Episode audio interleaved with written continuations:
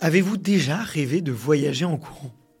De partir sur une randonnée de quelques jours, mais cette fois avec un sac tellement léger et des équipements tellement performants que vous pourriez courir tout du long. Comme si vous n'aviez qu'un petit sac de trail pour une sortie à la journée. Imaginez maintenant que votre équipement est tellement bien pensé que malgré les kilomètres qui défilent, votre expérience est d'une facilité déconcertante. La charge mentale que génère habituellement votre équipement laisse place à l'expérience et au voyage. Tout le matériel dont vous avez besoin est à portée de main, votre sac ne ballotte pas, votre veste est à la fois ultra respirante et capable de vous garder au sec pendant le déluge, vos vêtements vous donnent la sensation d'être nu et sèche en un clin d'œil. Il ne pue pas et votre tenue du soir, tenant dans un mouchoir de poche à l'abri de votre sac, vous permet non seulement d'affronter un campement un peu rustique dans le plus grand des conforts, mais aussi d'avoir la classe au restaurant dans votre hôtel. Eh bien Wise, c'est tout ça. Si tu ne les connais pas, Wise est une marque basée à Annecy, créée par un couple d'ultra-trailers, adeptes d'itinérance et de trail nomades. Depuis 4 ans, ils prennent à contre-pied toute une industrie et réinventent les standards des équipements d'ultra-trail. J'ai rencontré leur équipe d'une dizaine de personnes dans leurs locaux à Annecy et j'ai interviewé Sylvain Court, champion du monde de trail et membre de leur cercle d'athlètes. Et aussi Guillaume Bocas, le fondateur de la marque Wise, un épisode qui vous a marqué car vous êtes plusieurs à nous avoir écrit afin de nous remercier d'avoir fait cet épisode tant il était instructif et éclairant. Je t'encourage vraiment à écouter ces deux épisodes. Après ces interviews, je suis tombé amoureux de leur sac de trail que vous êtes nombreux et nombreuses à connaître et utiliser. Leur textile également, pour lesquels ils choisissent des matériaux de grande qualité à la pointe de la technologie et que les grandes marques réservent à leurs athlètes élites. Matière française, confection portugaise, empreinte carbone divisée par 3, totale transparence sur les prix, tout cela en proposant les produits les plus techniques du marché. Wise démontre qu'on peut enfin mêler qualité, performance et éco-responsabilité. Pour soutenir cette entreprise française et découvrir leurs super produits, rendez-vous sur wisetrailrunning.com. Wise s'écrit W-I-S-E et trail running, eh bien, je crois que vous connaissez. Allez, bon épisode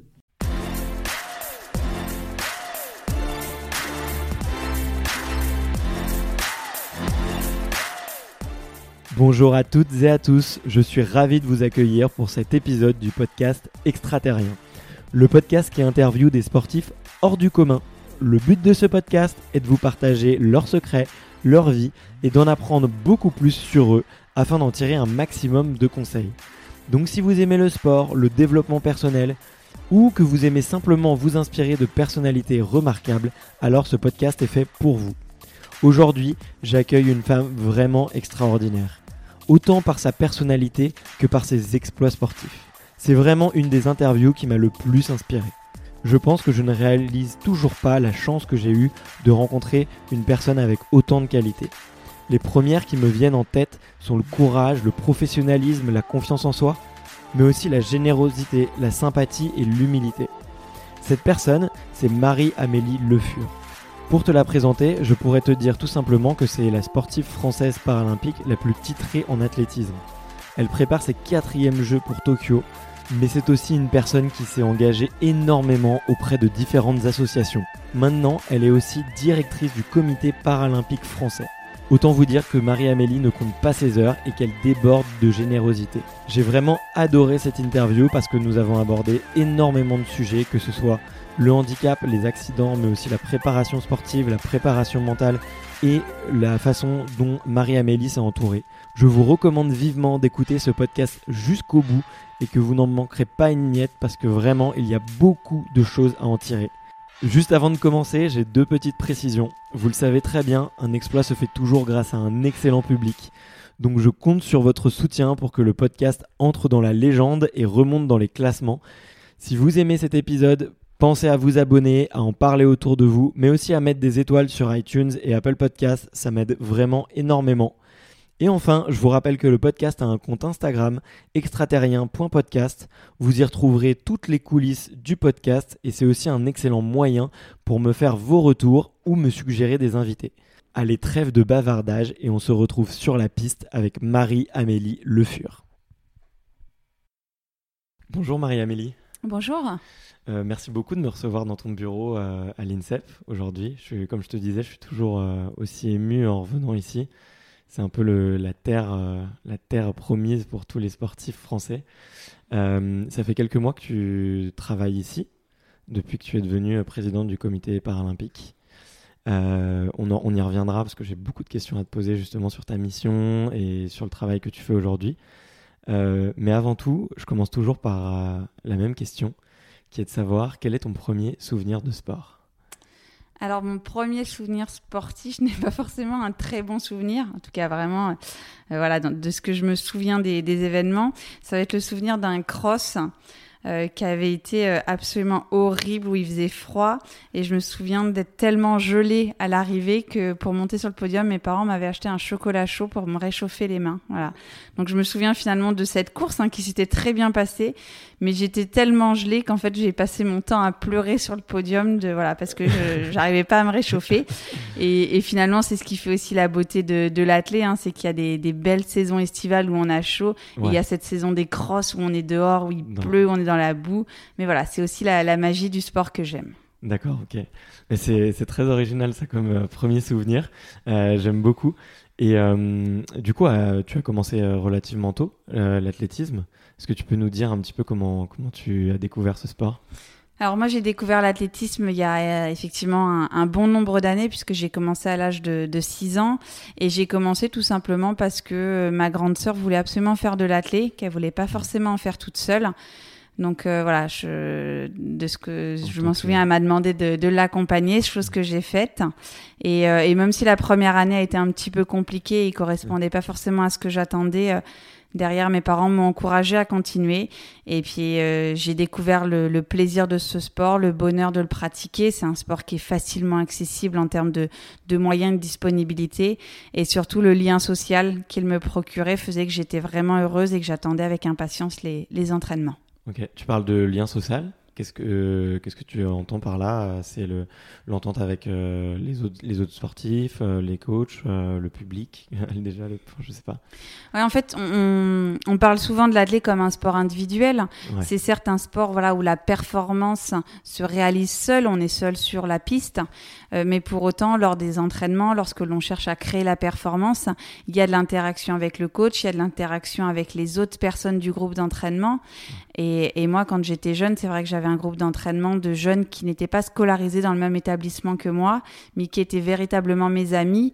Euh, et j'avais besoin de ce temps de partage avec eux, de m'amuser, de voir le, sport comme un jeu euh, à leur côté. Donc vraiment, c'est pour moi, c'est l'athlète n'est pas un sport individuel, c'est un sport collectif, mais qui se pratique individuellement le, jour de la compétition. D'accord, bah c'est très bien dit. Je n'avais jamais euh, pensé penser le voir comme ça en tout cas. Euh, mais je suis, tout à fait d'accord. En tout cas, il y a beaucoup de, je trouve, d'émulsion entre les athlètes. Enfin, il y a plusieurs disciplines, il y a beaucoup d'entraide et finalement, ce qu'on peut apprendre dans une discipline, on peut le, le retoucher dans d'autres. Euh, et toi, justement, euh, vu que maintenant tu as, tu, tu pratiques toujours dans plusieurs sports. il me semble que tu prépares Tokyo uniquement en longueur. Mm-hmm. Dis-moi si je me trompe. Euh, euh, très vite, tu avais des, des, prédispositions un petit peu pour le sprint et euh, le saut en longueur Alors, des prédispositions très rapidement, oui, mais pas du tout sur le sprint et la longueur. D'accord. En fait, euh, sur le cross, sur le demi-fond, donc j'étais plutôt, de par ma morphologie et, et, mon système de fonctionnement, je suis plutôt une coureuse de demi-fond, 800, 1500. Euh, et c'était plutôt sur ces disciplines-là que je me prédestinais à, à l'adolescence avec un très bon temps sur le 1000 mètres euh, lorsque j'étais minime, euh, déjà détecté et repéré par, par les instances régionales et interrégionales. Malheureusement, en fait, quand je suis arrivée dans, dans, le mouvement paralympique suite à mon accident, j'ai eu un choix à faire. Euh, soit je choisissais de rester sur les disciplines qui sont mes disciplines de cœur et les, pour lesquelles, en fait, je suis douée naturellement, le 800, le 1500, mais je devais me cloisonner au championnat de France. Soit j'acceptais de passer sur des disciplines que je connais moins, que je maîtrise moins et donc par extension que j'aime moins parce qu'on aime moins les disciplines où on est moins bon. Ça c'est aussi une forme de réalité. Hein. Euh, mais il y avait cette euh, opportunité d'aller au jeu. de, de, pouvoir briller au jeu, de pouvoir vivre cette aventure humaine que, que sont les jeux. Donc finalement, je me suis dit que c'était euh, une mise en, en, parenthèse de cette discipline que j'aime, du 800 mètres, et d'aller tenter une nouvelle aventure pendant quelques années sur le 100 mètres, le 200 mètres, et puis à partir de 2006 sur le saut en longueur. Et voilà, et au fil du temps, finalement, le, le, mouvement paralympique a évolué. Pendant deux années, nous avons eu la chance de pouvoir courir euh, au niveau féminin dans ma catégorie de handicap sur le 400 mètres, donc brèche dans laquelle je me suis engouffrée.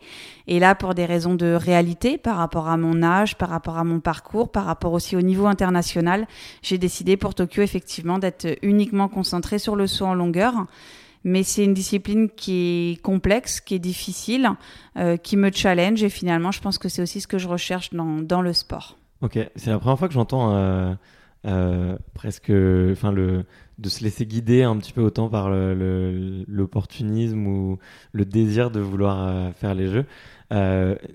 tu as parlé très brièvement de ton accident. Est-ce que, est-ce que juste après, tu as tout de suite repensé à refaire du sport et, et moi, j'ai cru comprendre que ton entourage t'avait énormément aidé. Et, euh, comment comment s'est fait euh, ta réathlétisation, on va dire entre guillemets, même si euh, on peut pas vraiment appeler ça comme ça quand c'est très jeune. comment ça s'est passé d'ailleurs? Alors moi, donc, euh, il faut savoir qu'au début, euh, sur les premiers jours, j'ai gardé ma jambe puisque l'idée des médecins était vraiment essayer de, de, me sauvegarder dans mon entièreté euh, physique. C'était des moments très compliqués avec beaucoup de souffrance et surtout avec une porte de sortie qui était celle que je ne remarcherai jamais normalement et donc que je ne referai jamais de sport. Donc forcément, quand deux jours plus tard, on m'annonce que je vais être amputée, ben, il y a une forme de soulagement et tout de suite, le fait de pouvoir se dire un jour, je pourrais recourir. Donc c'est quelque chose que j'ai formulé euh, je pense le lendemain de mon amputation à mes parents. Je leur ai pas dit je vais être championne paralympique. Je leur ai juste dit un jour j'ai envie de recourir. Donc mes parents finalement se sont raccrochés euh, à cette euh, dynamique très positive que je présentais au travers du sport. On commençait à rechercher des informations, comment faire, avec quel matériel, où est-ce qu'on pouvait faire, vers qui fallait se, se rapprocher, de qui fallait pardon se, se rapprocher, euh, parce que c'était en fait pour nous un, un moteur pour s'en sortir et pour voir du, du positif dans, dans cette situation assez complexe qui avait totalement bouleversé notre notre vie. Et puis après, en fait, le, sport est arrivé petit à petit. Dans un premier temps, dans le centre de rééducation, où on réapprend la marche, où on fait un petit peu de natation parce que ça permet de s'alléger du poids de corps et finalement de comprendre dans un, un nouvel environnement comment fonctionne ce nouveau corps parce que voilà, il y avait un membre en moins, parce que le corps fonctionne différemment, donc tout ça, il faut s'y habituer. Et puis après, à la sortie du centre, ça a été repris par mes instructeurs pompiers où on a continué euh, cette rééducation euh, en piscine pour, euh, à partir du mois de juillet-août, voilà, reprendre petit à petit l'activité athlétique, monter en puissance et puis pouvoir rêver quelques années plus tard de, de participer aux Jeux paralympiques. Donc l'idée, c'est vraiment de comprendre que même si j'ai eu l'envie et l'ambition tout de suite, j'ai pas brûlé les étapes. C'est-à-dire que j'ai euh, d'abord maîtrisé mon nouveau corps, j'ai maîtrisé les gestes du quotidien, j'ai réappris à marcher, à monter les escaliers, et après seulement j'ai appris à courir. Voilà. Donc c'est ça s'est fait effectivement très rapidement, mais on a validé les étapes les unes après euh, après les autres. Et ça c'est essentiel. Mais c'est un message que, qui revient plus, enfin qui est revenu plusieurs fois sur ce podcast. Euh, exceptionnellement, euh, la semaine dernière, j'ai enregistré avec un ami, Sébastien, qui est un ancien obèse et, et qui maintenant euh, se lance des, des, défis et il fait des triathlons très très longue distance, des Ironman, ce genre de choses. Et il dit, enfin, il avait le même message que toi, c'est je n'ai pas brûlé les étapes, même si je voyais le, le bout de la piste très loin. Donc, je trouve que c'est un message qui revient souvent et, il me touche beaucoup. il y avait, il je vais profiter un petit peu de ce moment-là, puisque tu parles de ça. Une question que je voulais vraiment te poser, parce que et je me sentais un petit peu bête de la poser, mais en fait, personnellement, euh, euh, j'ai eu deux fois dans ma vie euh, des amis qui ont eu des, accidents très graves. un qui a été amputé, l'autre qui a choisi de ne pas l'être et qui effectivement aujourd'hui marche avec toujours des douleurs, des difficultés.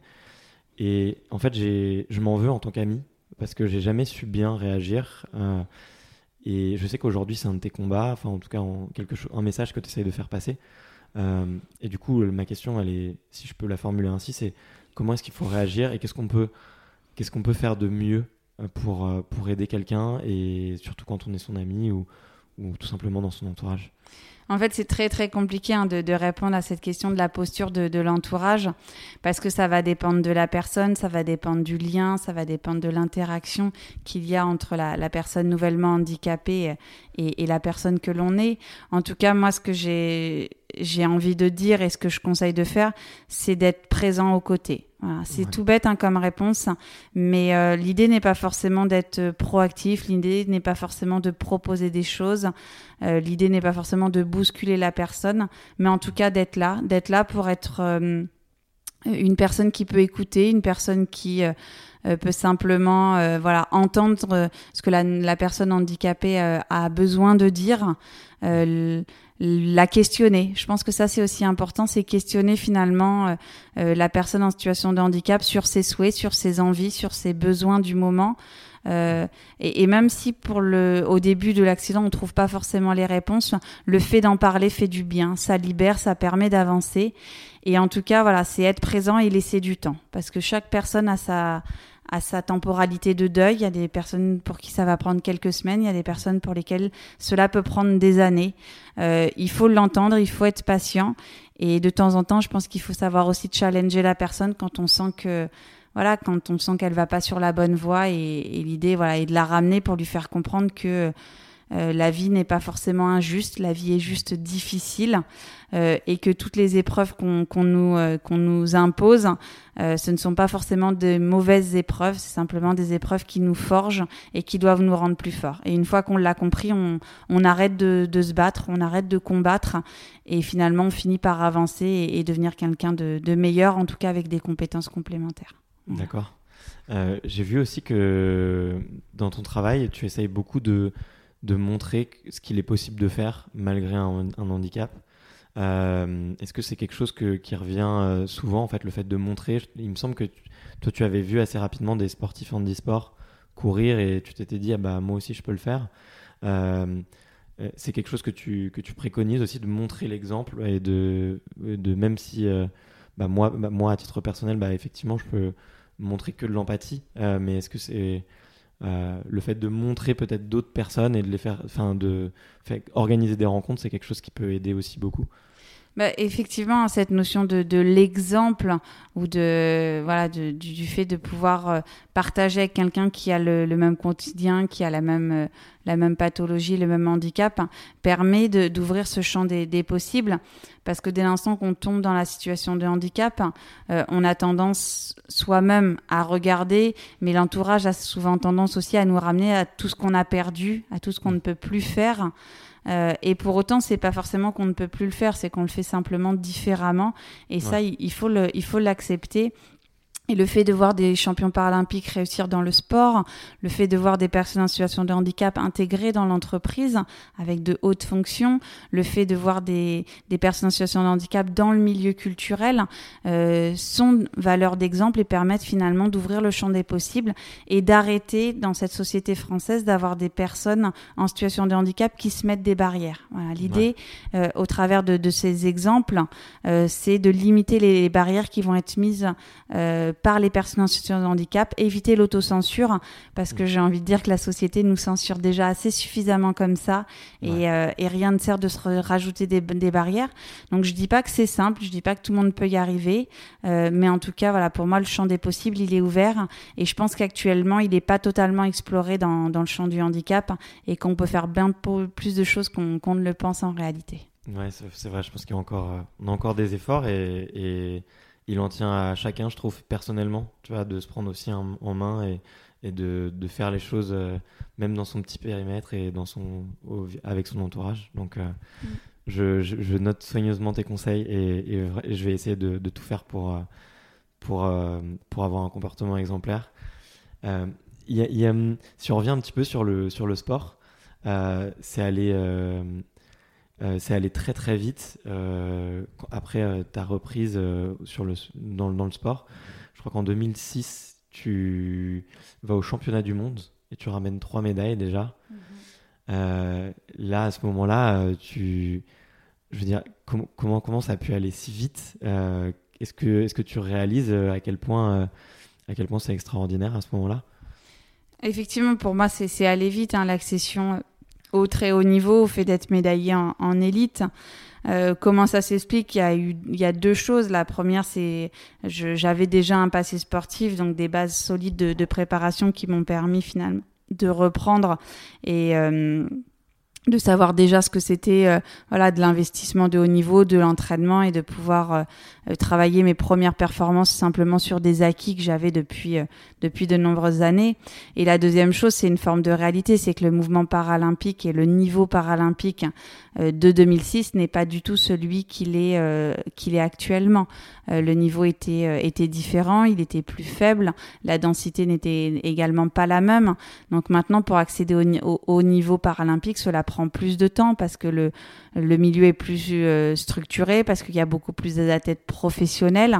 Euh, et c'est pour ça que maintenant, voilà, accéder aux Jeux paralympiques et aux médailles prend beaucoup plus de temps auprès des jeunes parce que le niveau de performance et d'investissement qui est demandé n'est pas celui qu'il l'était pour les pour l'époque 2004, 2006 ou, ou même 2008. D'accord, ok, je comprends mieux. Et euh, si tu, commences à gagner du coup sur le 100 mètres, euh, le 200 mètres, 400 mètres, le saut en longueur. Il euh, y, a quelque chose qui m'a fait rigoler, c'était que c'est les mêmes disciplines que Carl Lewis. J'imagine qu'on a déjà fait la comparaison. Euh, est-ce que c'est un. Alors je sais pas, du coup ça amène la question est-ce qu'il y a d'autres sportifs qui t'ont inspiré? C'est pas forcément Carl Lewis, parce qu'en plus il y a eu quelques scandales un petit peu après sur lui. Mais c'était qui un petit peu les personnalités qui te donnaient envie et ceux qui t'inspiraient à l'époque? Alors, j'ai jamais fonctionné avec des, des modèles ou mm. des, des, des, choses comme ça. Euh, après, forcément, il y a des, des noms qui ont, marqué mon, mon, mon, enfance, comme Haïlé Gebrselassie ou Chamel Guérouche sur, sur le, le demi-fond.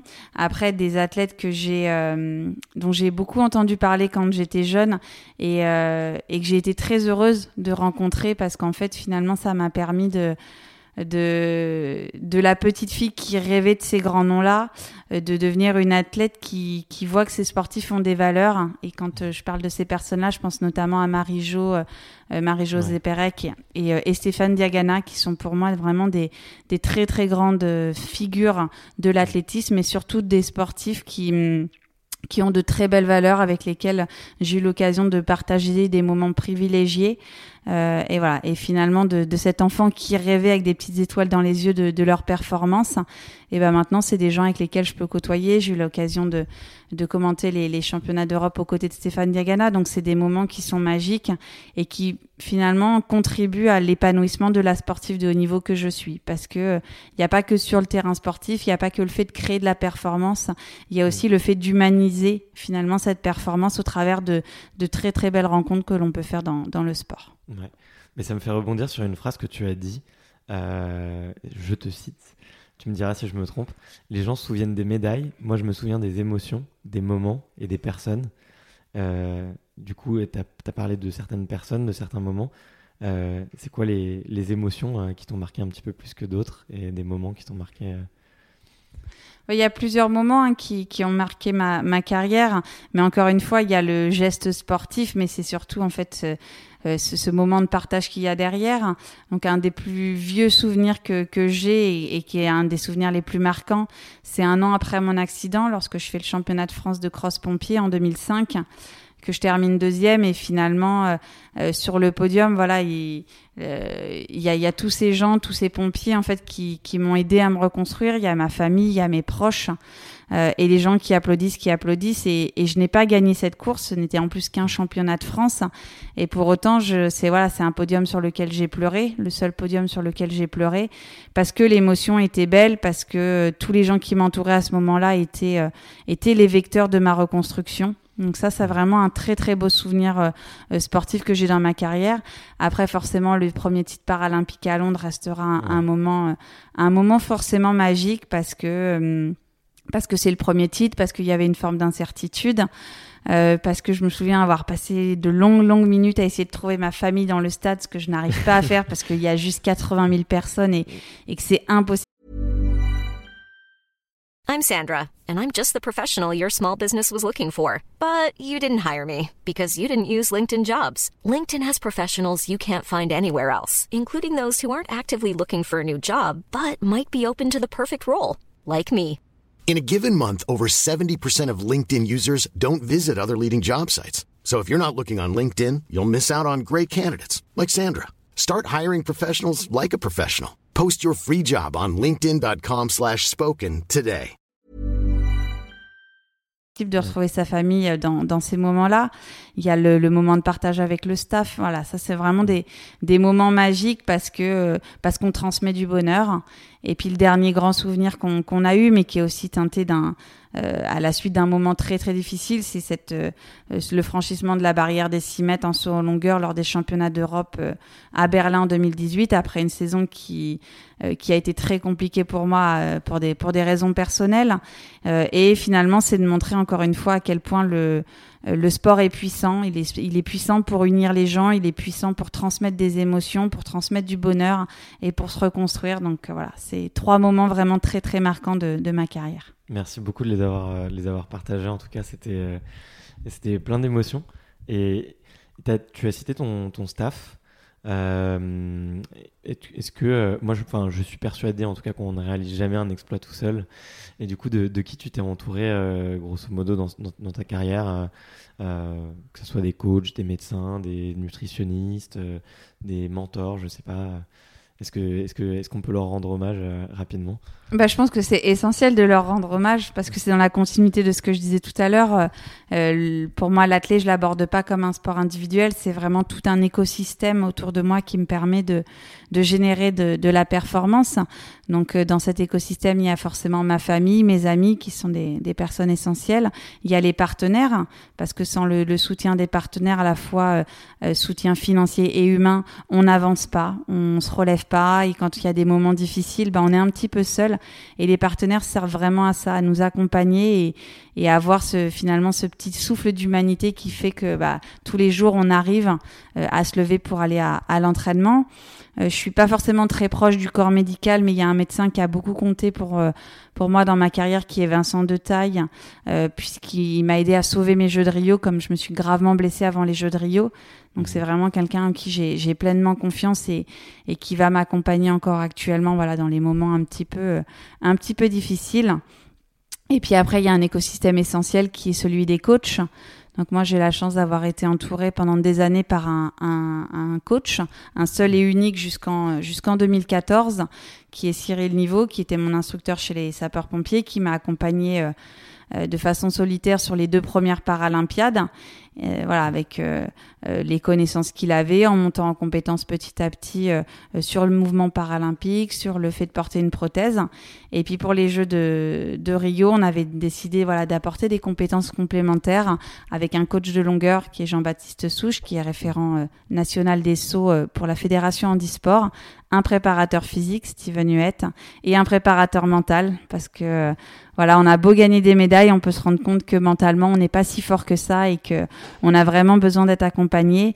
Et j'ai eu la chance de trouver euh, voilà dans en Mathieu Benoît quelqu'un qui qui m'a accompagné au quotidien et, euh, et qui a su finalement faire lever des, des difficultés que j'avais au niveau mental et, et de me vraiment me faire progresser. Et je pense que c'est grâce à lui que je suis repartie sur 2020. Voilà, je pense que sans lui, j'aurais arrêté ma, ma carrière à, à Rio. D'accord, bah, quelle belle équipe en tout cas, ça, donne envie. Euh, c'est vraiment une équipe de rêve. Et d'ailleurs, je voulais juste un petit peu sur le, point de vue, en- enfin sur la partie un petit peu technique. Euh, comment est-ce qu'on s'entraîne quand on est multidisciplinaire, euh, quand tu dois alterner entre la longueur, le sprint Est-ce que comment est-ce que tu organises ta semaine? Après, justement, je te demanderai un petit peu tes tips de productivité parce que je vois que tu es sur tous les fronts et je suis un petit peu jaloux parce que j'arrive pas à mettre autant de choses dans mes journées. Mais euh, déjà vis-à-vis du sport, euh, ouais, comment est-ce que tu te comment est-ce que tu t'organisais quand tu avais les deux euh, quand t'avais les deux sports à 100% Eh ben, en fait, euh, il y a une forme de complémentarité dans le sprint et la longueur. Donc ça, Ouais, c'est l'avantage entre du 100, 200 et, euh, et de la longueur. Voilà, on va travailler sur la même filière musculaire. Euh, en musculation, on va être à peu près sur les mêmes groupes musculaires. Euh, et finalement, ce que moi j'aimais aussi dans le fait de faire ces trois disciplines, c'est que c'était une forme de complémentarité et ça apportait un côté ludique. C'est-à-dire que quand je faisais la séance technique longueur, euh, c'était un petit peu différent, ça apportait de la nouveauté. Et, et, ça fait du bien parce que les semaines vont s'enchaîner, même si c'est pas tout à fait les mêmes séances, il y a quand même une forme de rengaine qui s'installe au fil du temps. Et pour moi, la longueur était ce côté un petit peu plus ludique, voilà, qui permet de, de, de s'évader. Après, c'est vrai que l'arrivée du 400 a un petit peu perturbé le système parce qu'on n'est pas tout à fait sur la même filière, parce que là, on va aller plutôt sur la filière lactique, qui va être un mmh. peu pas en contradiction, mais moins complémentaire de ce que je pouvais faire sur le 100 mètres et l'expositivité de, de la longueur. Mais pour réussir au 400, en fait, on s'est simplement basé sur euh, sur euh, mes qualités de base.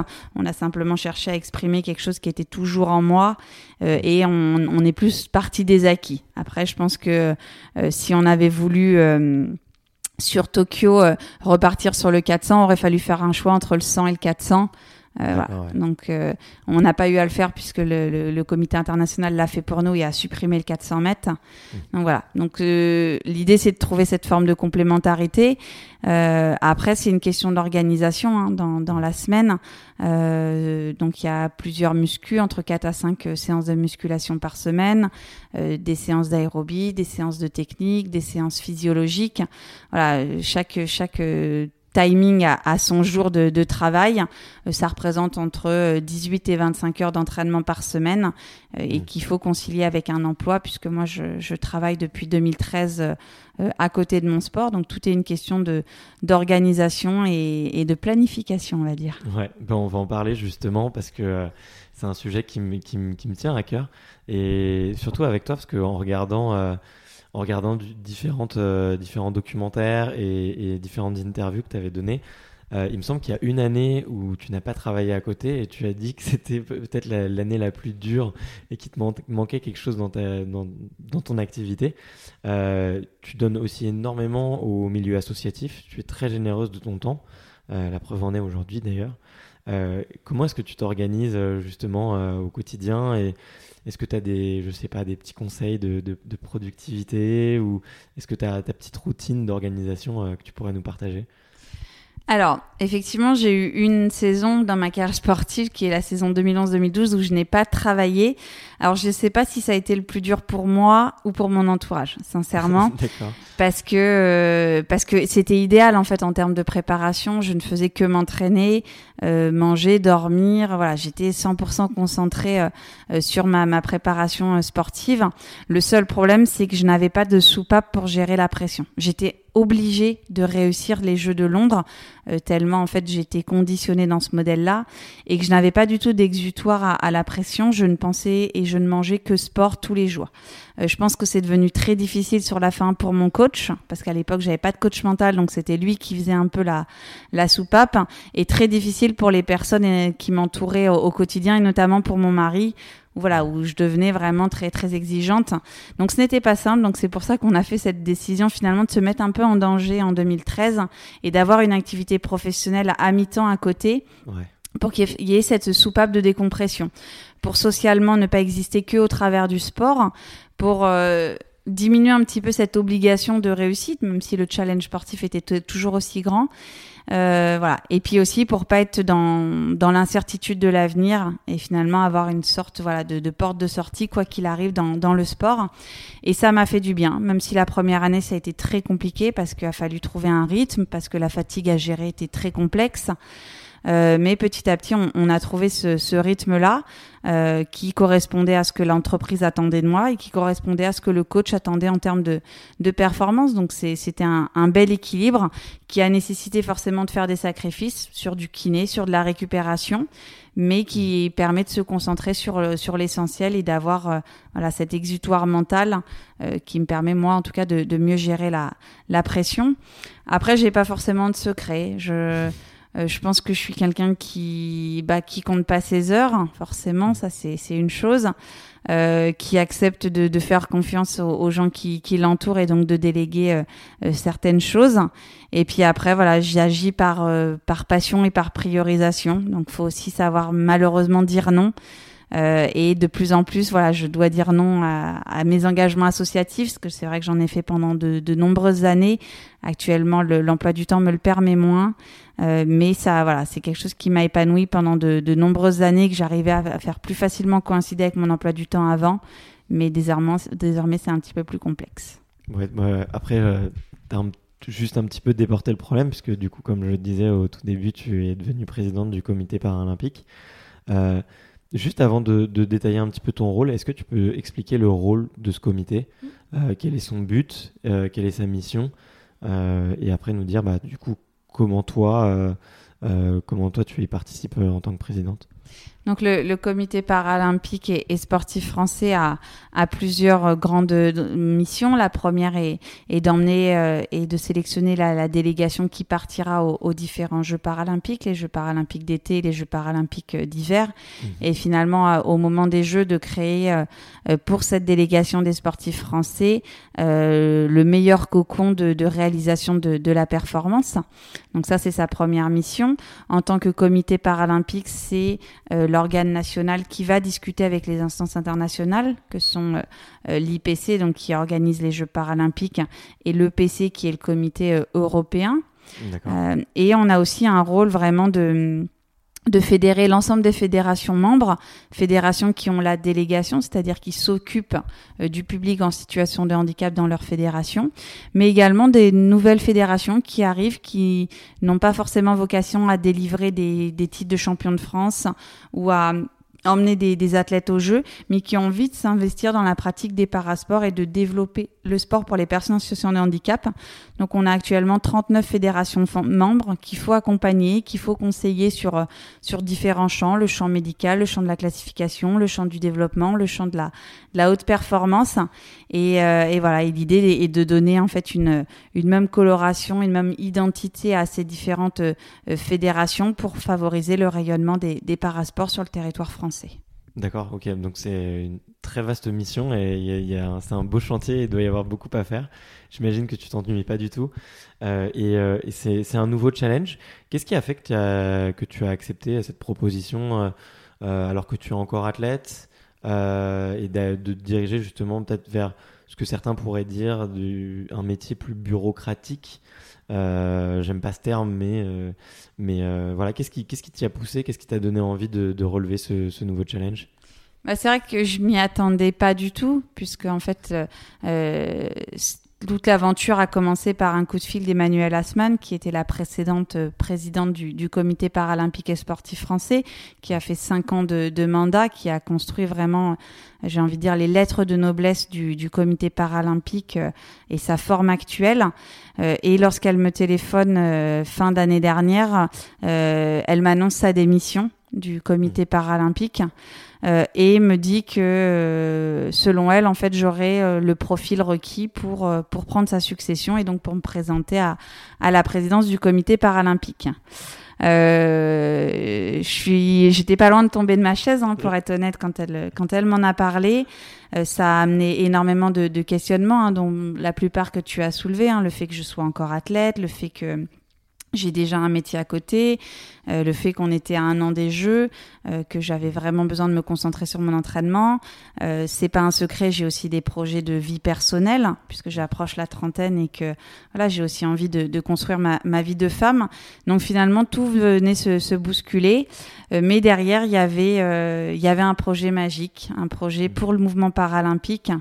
Euh, un projet pour des gens qui comptent pour moi, un projet pour un mouvement euh, qui est important euh, pour, pour moi dans, un, dans une temporalité qui était unique, qui était celle de Paris 2024. Et finalement, au travers de, de différentes discussions avec Emmanuel, avec des, des, personnes de, de, la Fédération française handisport, avec les différents membres du conseil, avec les membres de l'équipe en place, et ben j'ai fini par prendre la décision voilà de, de tenter cette aventure là euh, en faisant confiance à l'équipe qui serait en place et en étant consciente effectivement que sur l'année 2018-2020 euh, ce serait pas forcément idéal d'avoir la double casquette. Mais en tout cas que par la suite ça me permettait de me lancer sur un poste que je ferais à plein temps puisque j'arrêterai ma carrière en, en 2020 voilà donc euh, une très belle aventure mais qui est aussi en fait une forme de continuité de l'engagement associatif donc effectivement dans une forme plus bureaucratique, hein, puisque je vais mmh. moins sur le terrain.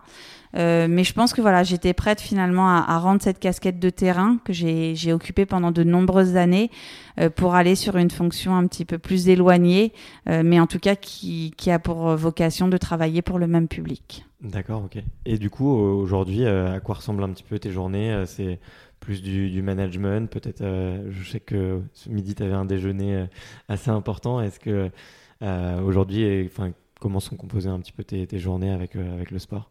Il y a beaucoup déjà d'interactions avec l'équipe en place, hein, euh, l'équipe du, du, comité paralympique. Alors contrairement à ce qu'on pense, qui n'est pas une grosse équipe, hein, puisqu'on on aura euh, euh, à, à l'échéance de septembre 2019 huit personnes salariées au, au siège du, du, comité paralympique. et petit à petit, on va se déployer en région. Donc fin 2020, on devrait être une, une vingtaine de salariés. Donc ce qui n'est pas non plus une grosse équipe ah au regard de, de, la mission qui est celle du, du comité paralympique.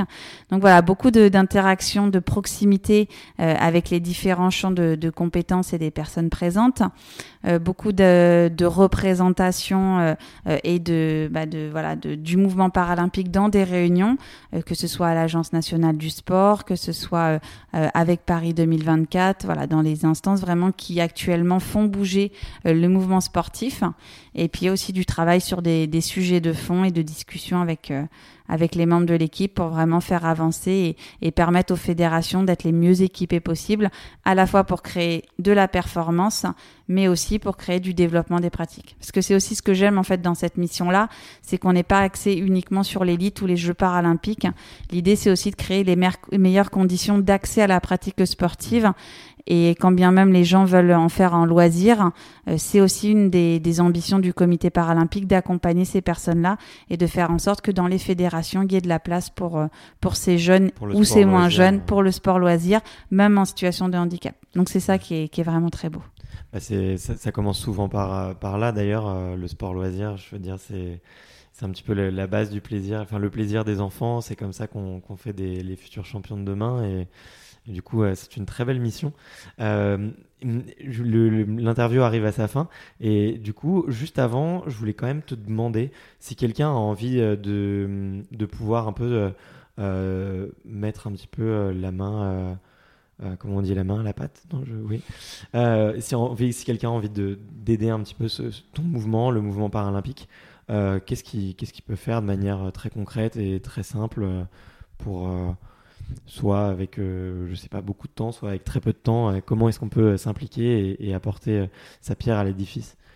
Alors quand on n'a pas beaucoup de temps, j'ai envie de dire simplement déjà d'en parler, de le considérer, simplement en fait de connaître le mouvement, euh, de le regarder, d'en parler, de s'y intéresser. Pour nous, c'est déjà une une très bonne chose parce qu'on voit que euh, voilà les, les gens le connaissent pas encore forcément, connaissent pas encore très bien nos sportifs, et on a vraiment envie que ce mouvement il soit connu, il soit reconnu parce qu'il y a vraiment de très très beaux athlètes de haut niveau qui s'investissent comme des athlètes de haut niveau euh, au même titre que des, des sportifs valides.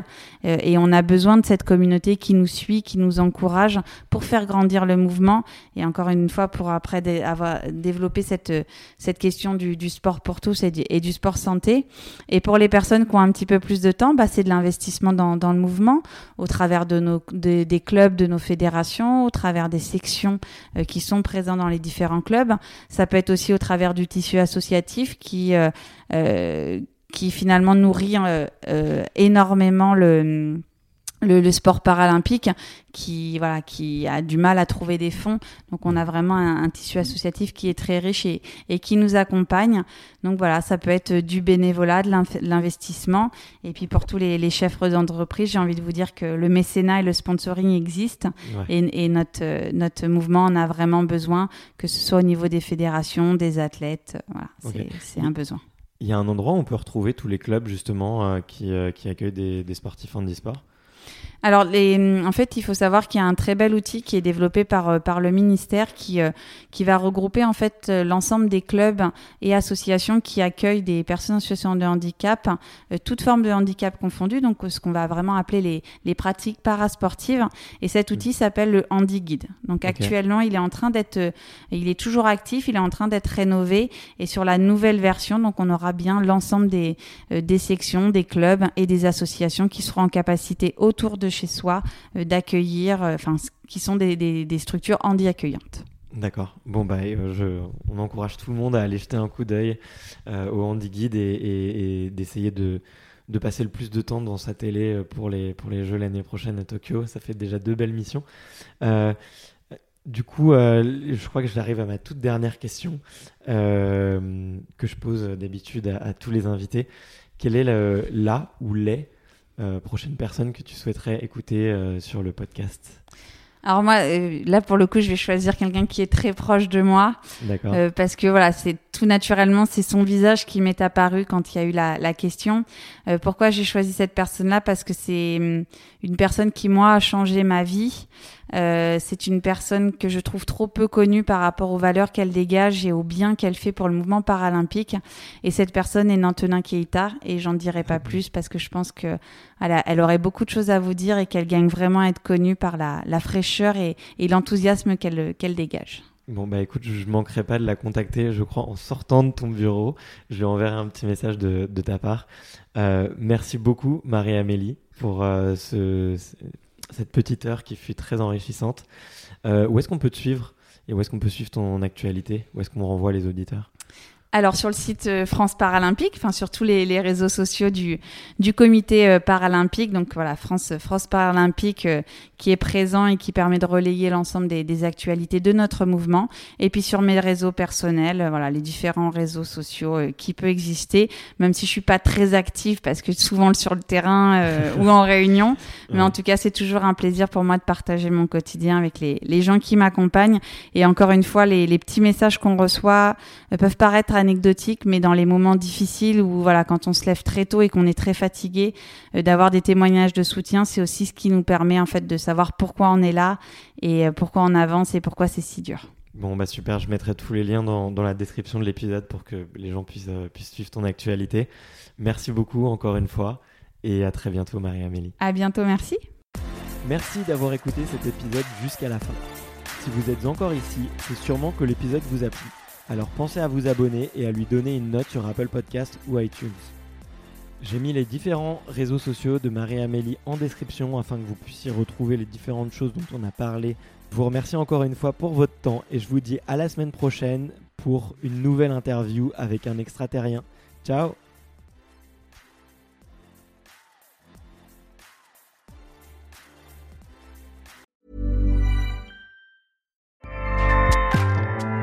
ACAST powers the world's best podcasts.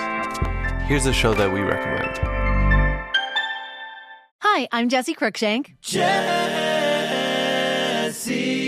Cruikshank. I host the number one comedy podcast called Phone a Friend. Girl, let's phone a friend. Not only do I break down the biggest stories in pop culture with guests like Dan Levy and members of InSync, I do it with my own personal boy band singing jingles throughout because it's my show. It's your show, girl. New episodes of Phone a Friend Yeah. drop Thursdays wherever you get your podcasts. So work it, girl. Yeah, work it. Okay, that's enough. ACAST helps creators launch, grow, and monetize their podcasts everywhere. ACAST.com.